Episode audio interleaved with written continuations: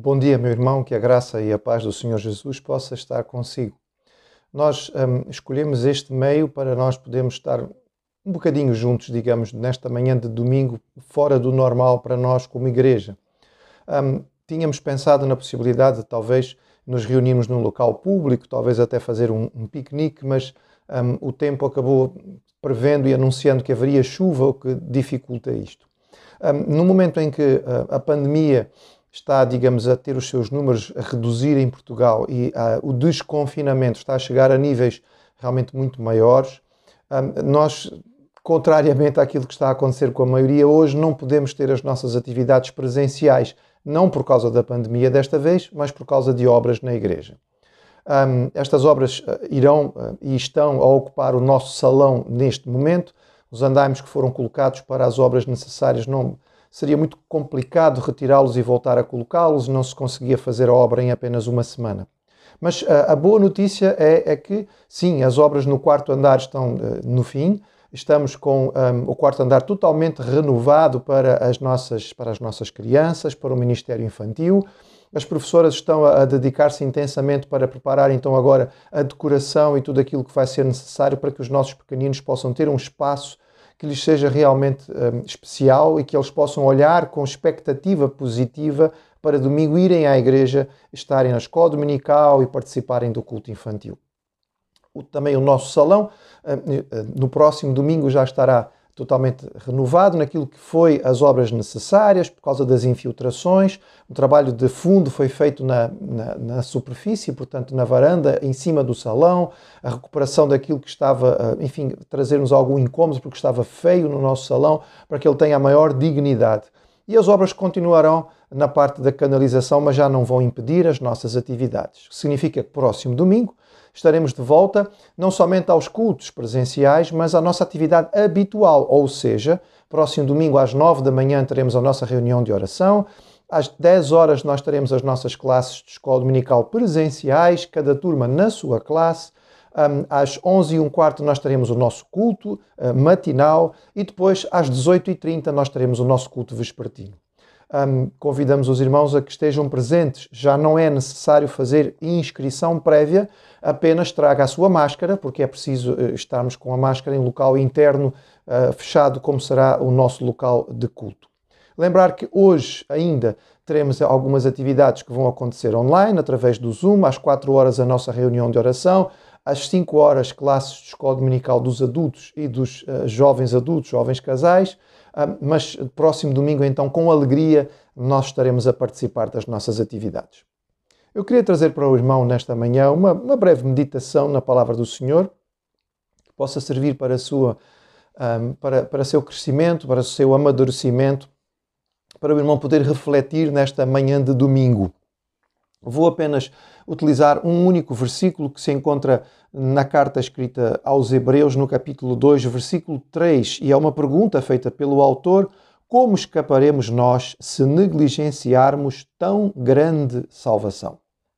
Um, o contexto desta carta, um, e nós temos estudado, aqueles que têm participado nos estudos de quarta-feira, temos estudado esta carta com o pastor Samuel.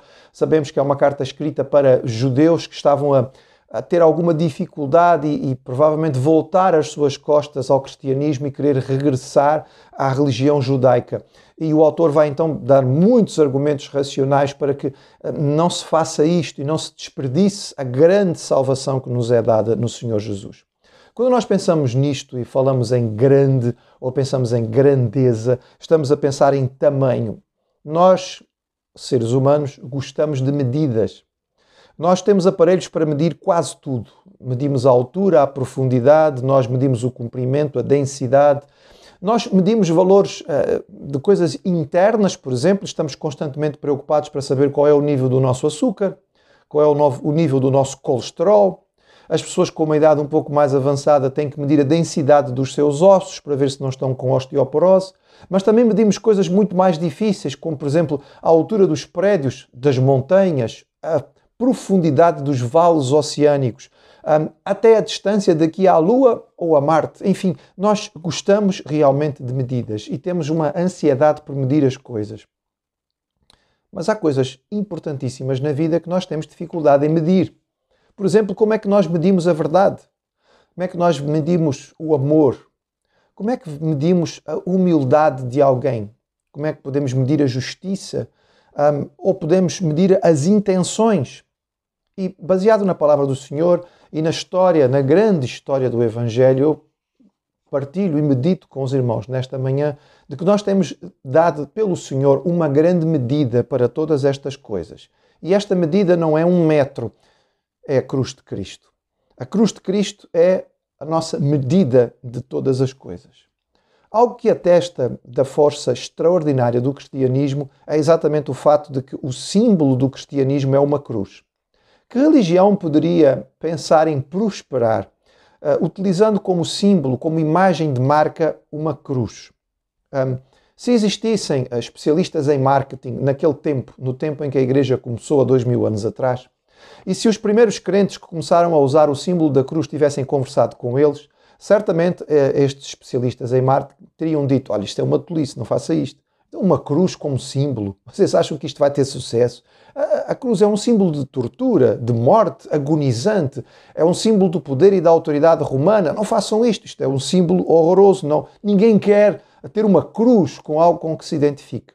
Mas foi exatamente a cruz que se tornou o símbolo universal da fé cristã e que até hoje é o grande símbolo que nas culturas cristãs, muitas pessoas carregam um, numa, correntinha, à volta do pescoço, ou, ou, enfim, de várias outras formas em casa, num crucifixo, ou seja, como for.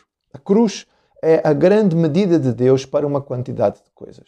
A cruz é a medida para nós sabermos o tamanho do nosso pecado. Como é fácil nós um, avaliarmos e quantificarmos o pecado nos outros e como é difícil fazermos isto em nós.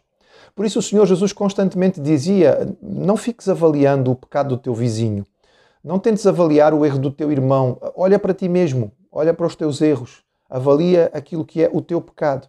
Mas humanamente falando, todos nós temos uma tendência herdada do nosso primeiro pai de desculpar os nossos pecados, de explicar os nossos erros, de justificar as nossas faltas. Afinal de contas, nós nos sentimos uh, quase que não é na obrigação de fazer isso. Se ninguém, se ninguém me defender, se eu não me defender, quem é que vai me defender? Ninguém vai fazê-lo. Eu tenho que me defender a mim mesmo. Então eu diminuo o meu pecado e eu aumento o pecado do outro. Mas o tamanho do nosso pecado, e aqui estamos falando individualmente cada um de nós, o tamanho do meu pecado é medido pela cruz. É, ele é tão feio, ele é tão, tão extraordinariamente horripilante quanto aquilo que eu posso vir no pecado, na cruz. O pecado é tão, é tão feio quanto aquilo que eu observo olhando para o Calvário. Se eu quero saber qual é o tamanho da minha maldade, qual é o tamanho da, da, digamos, da corrupção do meu coração, o que eu tenho que fazer é olhar para a cruz e perceber que ali está expressa toda esta maldade. Mas a cruz é também a medida e o tamanho daquilo que é o castigo necessário Todo o mal precisa ser castigado de uma maneira ou de outra. Nós temos este senso. Ora, na cruz nós temos o, o verdadeiro tamanho do castigo que era necessário e ele era gigantesco. Porque o pecado, apesar de nós normalmente tudo diminuirmos, é uma afronta a Deus. É uma blasfêmia, é um ataque ao nosso Senhor. Cada vez que nós eh, pecamos, seja ele para nós mesmos, ou seja, em pensamento, ou quando nós fazemos algo que prejudica o nosso irmão, a pessoa que está próxima de nós, o nosso parente dentro de casa, nós estamos também e de forma superior magoando o coração de Deus, ofendendo, afrontando, mostrando rebeldia contra o nosso Criador. E tudo isto, esta agressão, merecia um castigo. Mas a condenação para a rebeldia contra Deus era a morte. Deus anunciou isto no primeiro momento. Quando disse ao homem: Tu és livre, tu podes escolher, há apenas uma árvore de todas as que estão no jardim que tu não deves comer, mas o dia em que tu comeres dela vai haver uma ruptura entre nós e certamente morrerás. Vais ficar separado espiritualmente de mim, vais degradar o teu corpo físico, vais experimentar a morte. Infelizmente, foi isso que o homem escolheu. Qual é o castigo para o nosso pecado? É a cruz. Na cruz de Cristo, nós vemos aquilo que era necessário ser feito para que o pecador pudesse ser condenado. Mas aqui entra a outra parte daquilo que é a mensagem. A cruz é também o tamanho da justiça de Deus. Nós temos muitas vezes a, a, falsa noção de que o nosso Deus não age como deveria. Quem somos nós para julgá-lo? Mas nós não só julgamos os outros, também julgamos a Deus. E por vezes ficamos irritados quando vemos coisas que nos mostram injustiça no mundo e há tanta injustiça à nossa volta.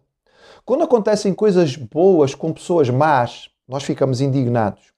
Quando acontecem coisas más a pessoas boas, nós ficamos zangados. Quando nós ouvimos, como recentemente, que um, um senhor, enfim, que está condenado pela justiça por causa da, do desvio de verbas mas que era diretor de um grande banco, organizou tudo para poder fugir do país e está agora num paraíso tropical onde não pode ser preso e retornado a Portugal, nós ficamos indignados. Nós ficamos zangados quando lemos e vimos as imagens do Holocausto, quando ouvimos falar sobre as barbaridades que são uh, realizadas por pedófilos, por uh, criminosos em série, por pessoas que matam os seus queridos, por pessoas que abusam de pessoas uh, que são pequeninas, por pessoas que abusam de pessoas que são idosas. Tudo isto nos cria um senso de repulsa e nós ficamos por vezes zangados e dizemos: Mas será que Deus não faz justiça? Você quer saber onde está a justiça de Deus? Quer saber qual é o tamanho da justiça divina? Então olhe para a cruz. Na cruz está a resposta de Deus a toda esta maldade. Você pensa saber como é que Deus responde à maldade do coração do pedófilo, do, do daquele que, que, maltrata a criança, o idoso, daquele que, que faz a burla, daquele que engana, daquele que mente, daquele que corrompe. Você quer saber onde está a, a justiça contra estas pessoas? Está na cruz elas estão ali representadas pelo Senhor Jesus no seu sofrimento. É aquilo que um, o Senhor faz e esta é a resposta que ele tem para com a maldade da humanidade. Não, o nosso Deus não passa a mão por cima da cabeça do pecador.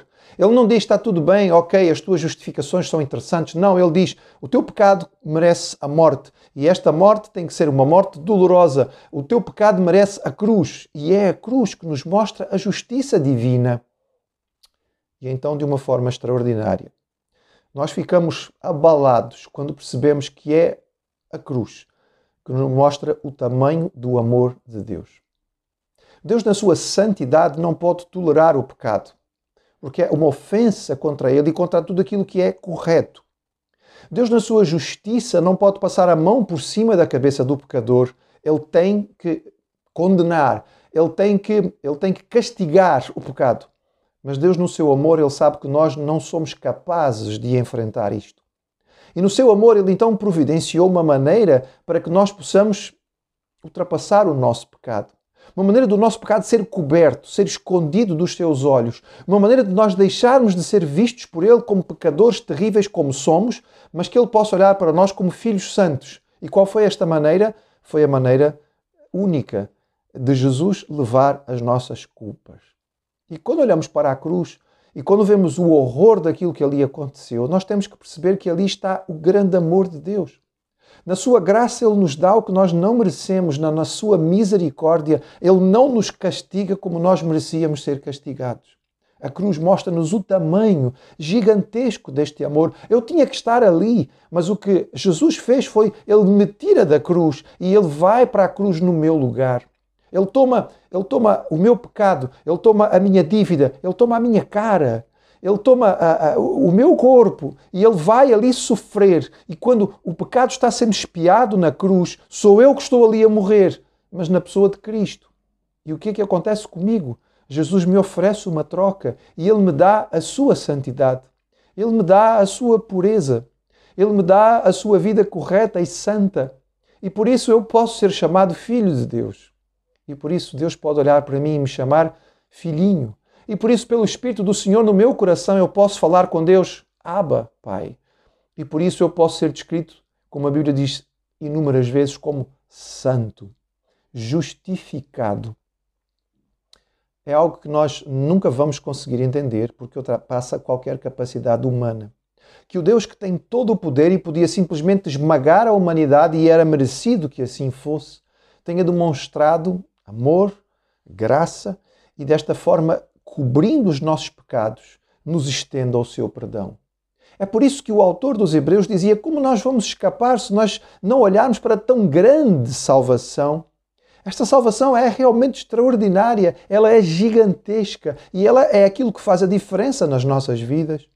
ela é o principal motivo de gratidão para que os nossos corações tenham uma atitude de satisfação na vida e não sejamos como aqueles que não conhecem a Deus e nem entendem quem é Jesus e que estão sempre correndo atrás de coisas para conseguir se satisfazer, porque a salvação em Jesus enche o nosso coração de tal maneira que não é preciso outras coisas. Nós precisamos do essencial para sobreviver, mas, mas não aquilo que ah, o mundo corre atrás, da obsessão pela satisfação que nós encontramos em Jesus. Ele é o principal motivo de alegria na nossa vida e por isso, quando somos cercados por coisas que nos pesam o coração, que nos entristecem, que nos magoam, nós somos capazes, apesar de tudo isto, de encontrar uma paz que ultrapassa o entendimento e uma alegria mesmo no meio da tribulação. Ele é a principal razão do nosso louvor. Ele é o motivo maior de nós abrirmos os nossos lábios e cantarmos e agradecermos e adorarmos. Mas eu não posso terminar esta meditação sem dizer aos irmãos que a cruz também dá-nos o tamanho do nosso compromisso. O compromisso que se espera de nós. Há um hino clássico em que Jesus fala conosco, apesar de sermos nós a cantar, e no, na sua, no seu coro ele repete muitas vezes: Morri, morri na cruz por ti. Que fazes tu por mim? É a pergunta do Cristo ressurreto, que nos apontando para a cruz diz: Foi isto que foi necessário para que tu pudesses ser salvo. E qual é a tua resposta agora? Não, não é uma resposta para ganhar a salvação, não, não é uma resposta para, para, para purgar os meus pecados, não, é uma resposta de gratidão, é uma resposta de compromisso, é uma resposta de entendimento de que diante deste amor eu também preciso responder. Quando nós achamos que nós já fazemos alguma coisa para Jesus, nós precisamos olhar para a cruz para perceber este é o tamanho do compromisso. É um compromisso até à morte, é um compromisso até ao sacrifício, é um compromisso até à dor extrema e à tortura. Quando nós achamos que estamos a fazer alguma coisa e olhamos para a cruz, nós percebemos que tantas vezes as nossas vidas são mesquinhamente gastas com os nossos próprios interesses, em que nós gastamos ou perdemos tempo com coisas que são inúteis e gastamos o nosso dinheiro naquilo que não tem valor absolutamente nenhum. Quando nós nos acomodamos, achando que a nossa vida cristã já está razoável, é tempo de nós olharmos para a cruz. Quando nós achamos que nós já somos bonzinhos, é tempo de olhar para a cruz. A salvação que nós recebemos não é só um bilhete para o céu, não é só uma entrada no reino de Deus, é o início de uma vida de serviço salvos para servir, salvos para sermos instrumentos da graça de Deus e não há outra forma mais extraordinária de vivermos a nossa vida. E não há um outro propósito que seja mais significativo pelo qual nós possamos nos gastar. É uma renovação interior que nós recebemos de Deus para viver com Ele. É esta esta renovação é feita para que nós possamos viver a vida que Ele tem para nós e o que Ele pretende para nós e não aquilo que nós achamos confortável ou não aquilo que nós achamos interessante ou não aquilo que nos agrada. Diante de crentes com vidas centradas no eu, é necessário levantar a cabeça e olhar para a cruz.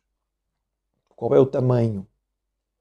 Nós que gostamos tanto de medir, olhamos para a cruz e percebemos que ela é de Deus para nós, o tamanho, a medida da nossa maldade, mas também da grande salvação. Grande pecado. Que necessariamente tinha que receber um grande castigo por causa daquilo que é verdadeiramente uma grande mentira.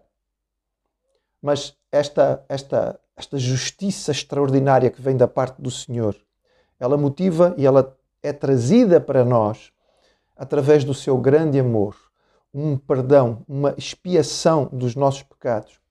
A grande verdade de Deus para nós é que nós, não podendo ser salvos, Ele providencia uma grande salvação que deve nos trazer grande satisfação, grande gratidão e grande envolvimento. Uma motivação verdadeira que nos leve a entregar as nossas vidas nas mãos do Senhor e viver de acordo com aquilo que Ele quer.